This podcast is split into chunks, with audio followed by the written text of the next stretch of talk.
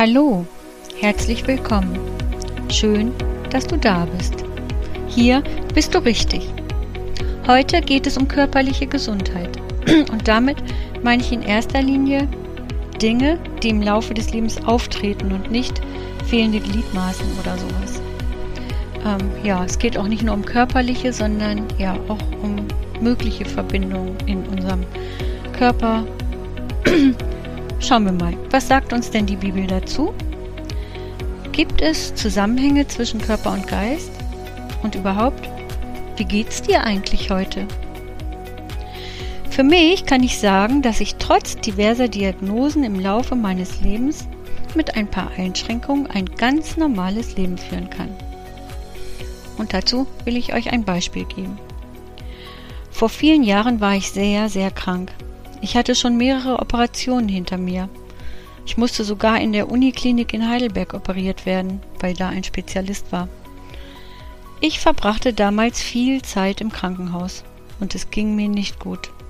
Ich war mager geworden und kraftlos. Und nach mehreren Wochen in Heidelberg wurde ich dann nach Hannover in eine Klinik verlegt.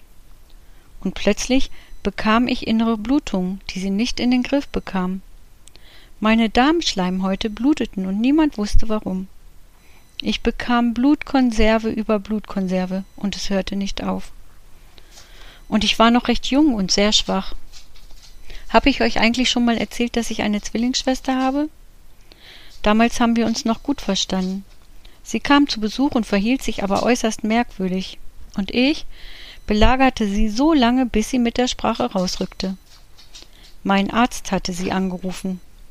Ich würde es wahrscheinlich nicht schaffen. Und da, das kann ich euch sagen, da packte mich die Wut. Was fällt dem ein? Zu mir kein Wort und ohne mein Wissen bei ihr anrufen.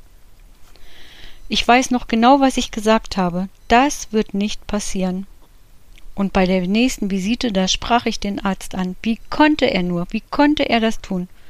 Und da stand er, mit hochrotem Kopf. Aber ich war so richtig in Rage. Sowas zu sagen, ohne dass ich überhaupt eine Diagnose bekommen hatte, und einfach zu behaupten, dass es nichts wird. Und ich sagte ihm, wenn es einen Gott gibt, dann gehe ich in spätestens 14 Tagen auf meinen eigenen Beinen hier raus. Und was soll ich euch sagen? So kam es dann auch. Wundersamerweise hörten die Blutungen auf und ich bekam neue Kraft. Ich habe mir danach eine Bibel gekauft, aber es war niemand da, der mir erklären konnte, was da stand. Und so verschwand sie im Regal und geriet erstmal in Vergessenheit. Eine wichtige Sache habe ich aber damals schon gelernt. Ich war noch nicht dran. Wann ich gehe, gehen muss, das liegt nicht bei uns. Denn Gott selbst bestimmt den letzten Tag. Weder Krankheiten noch andere Dinge können Einfluss nehmen. Es gilt aber auch, stirbt jemand, egal woran, dann ist das keine Überraschung für Gott. Es überrascht nur uns Menschen, weil wir vielleicht nicht durch Krankheit auf die Situation vorbereitet waren. Ich denke, die vorbestimmte Lebenszeit dieser Person ist abgelaufen. Und das gilt auch bei Selbstmord. Gott lässt Dinge zu oder verhindert sie, daran glaube ich. Und er weiß auch, was wir ertragen können. Sein Joch ist leicht, sagt die Bibel. Nochmal zurück zur Gesundheit.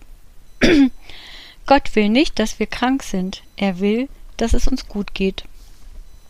Im er äh, Quatsch. Im dritten Johannes äh, 1, Vers 2 steht, Mein Lieber, ich wünsche, dass es dir in allen Stücken gut geht und du gesund seist, so wie es deiner Seele gut geht. Ein erster Hinweis. Gesundheit und Seele scheinen in Verbindung zu stehen.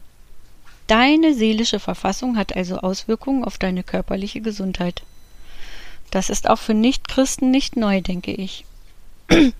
In Sprüche 17, Vers 22 heißt es, Ein fröhliches Herz tut dem Leibe wohl, aber ein betrübtes Gemüt lässt das Gebein verdorren. Das ist ein zweiter Hinweis darauf, dass ein betrübtes Gemüt und darunter verstehe ich zum Beispiel Depressionen oder seelische Krankheiten, dem Körper schaden. Ein guter Grund, sich Hilfe zu suchen, oder? Wenn du betroffen bist, dann tu etwas. Triff eine Entscheidung.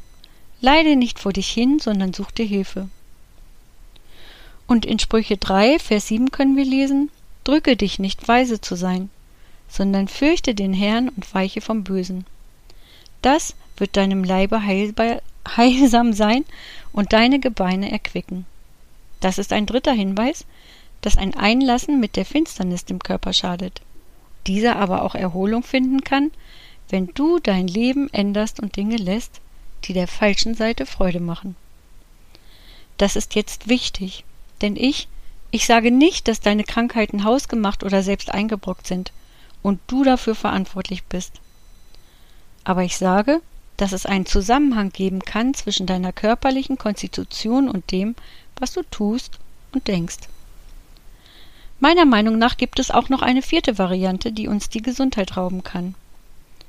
Der Teufel will dich davon abhalten, bestimmte Dinge für Gott zu tun und schwächt deinen Körper, indem er dir Kraft raubt und durch Schmerzen den klaren Verstand. Und die Botschaft heute ist, sei gut zu deinem Körper. Jesus will einziehen, wenn du ihn lässt. Und er zieht auch in eine Bretterbude oder Bruchbude. Aber er wird anfangen zu renovieren und er wird anfangen, Dinge in deinem Leben zu verändern, dich zu verändern. Die Bibel gibt uns Regeln, wie wir mit uns und unserer Gesundheit umgehen sollen. Bedenke, man kann nur Medizin kaufen, aber keine Gesundheit. Da unterscheidet sich der Reiche nicht vom Armen. Denk mal über deinen Lebensstil nach und bitte den Heiligen Geist um Hilfe. Gibt es Dinge in deinem Leben, die falsch sind, die du ändern könntest? Vielleicht schaffst du das nicht aus eigener Kraft, dann such dir Hilfe. Du musst da nicht alleine durch. Ich bin ganz sicher. Und ich will auch nicht vergessen, darauf hinzuweisen, dass es etliche Bibelstellen gibt, wo Jesus Dämonen ausgetrieben hat. Dämonen sind eine böse Macht, die einen Menschen völlig in Besitz nimmt. Der Mensch ist dann nicht mehr sein eigener Herr, sondern zerstörerischen Mächten ausgeliefert. Und man nennt diese Menschen dann besessen. Dämonen dienen dem Teufel, sie können sich einnisten in Menschen.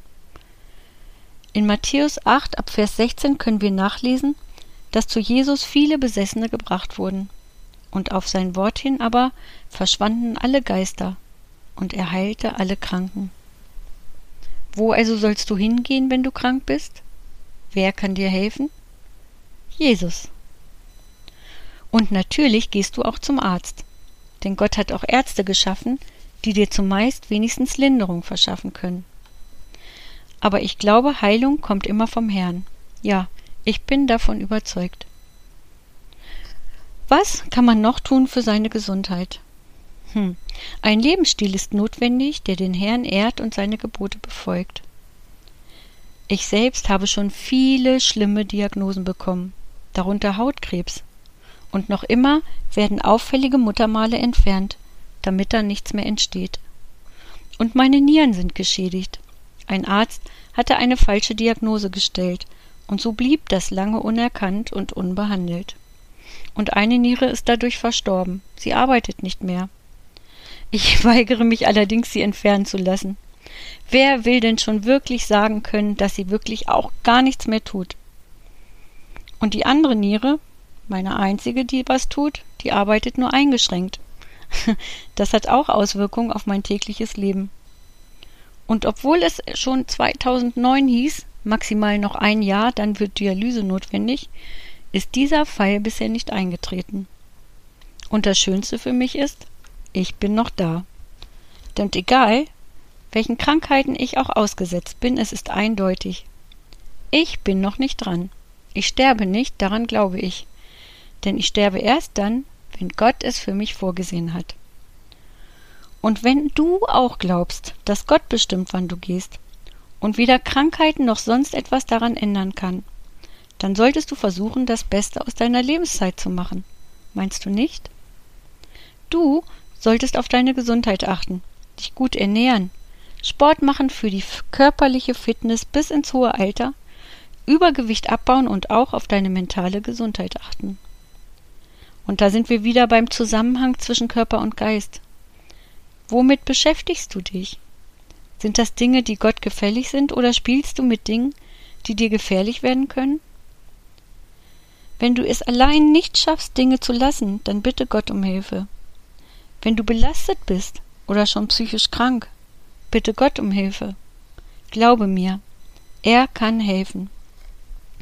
Für mich mit all meinen Gebrechen, und dazu zählen noch ein paar mehr, als ich gerade erwähnt habe, gilt, ohne seine Hilfe könnte ich kein nahezu normales Leben wider aller ärztlichen Voraussagen führen.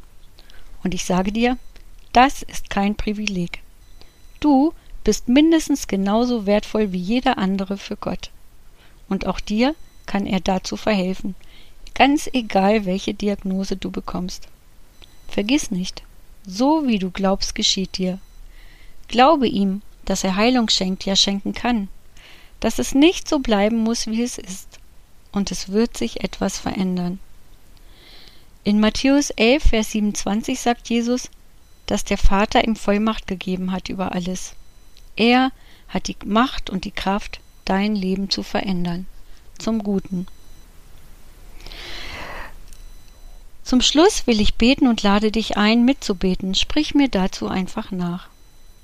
Lieber Herr Jesus, wir bringen dir unsere Krankheiten und Gebrechen. Zeig uns, wo wir etwas verändern können. Zeig die Ursache, damit sie behandelt werden kann. Du hast uns ja auch Ärzte gegeben. Wirke du und heile uns. Treibe das Böse aus und lass uns gesund werden, damit wir die Lebenszeit, die du uns schenkst,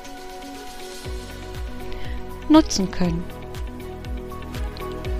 Gib uns neue Kraft,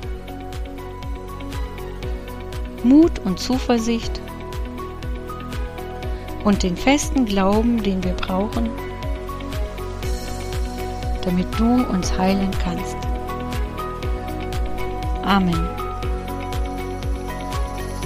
Zum Schluss noch ein kleiner Tipp von mir. Lies die Bergpredigt in Matthäus 5.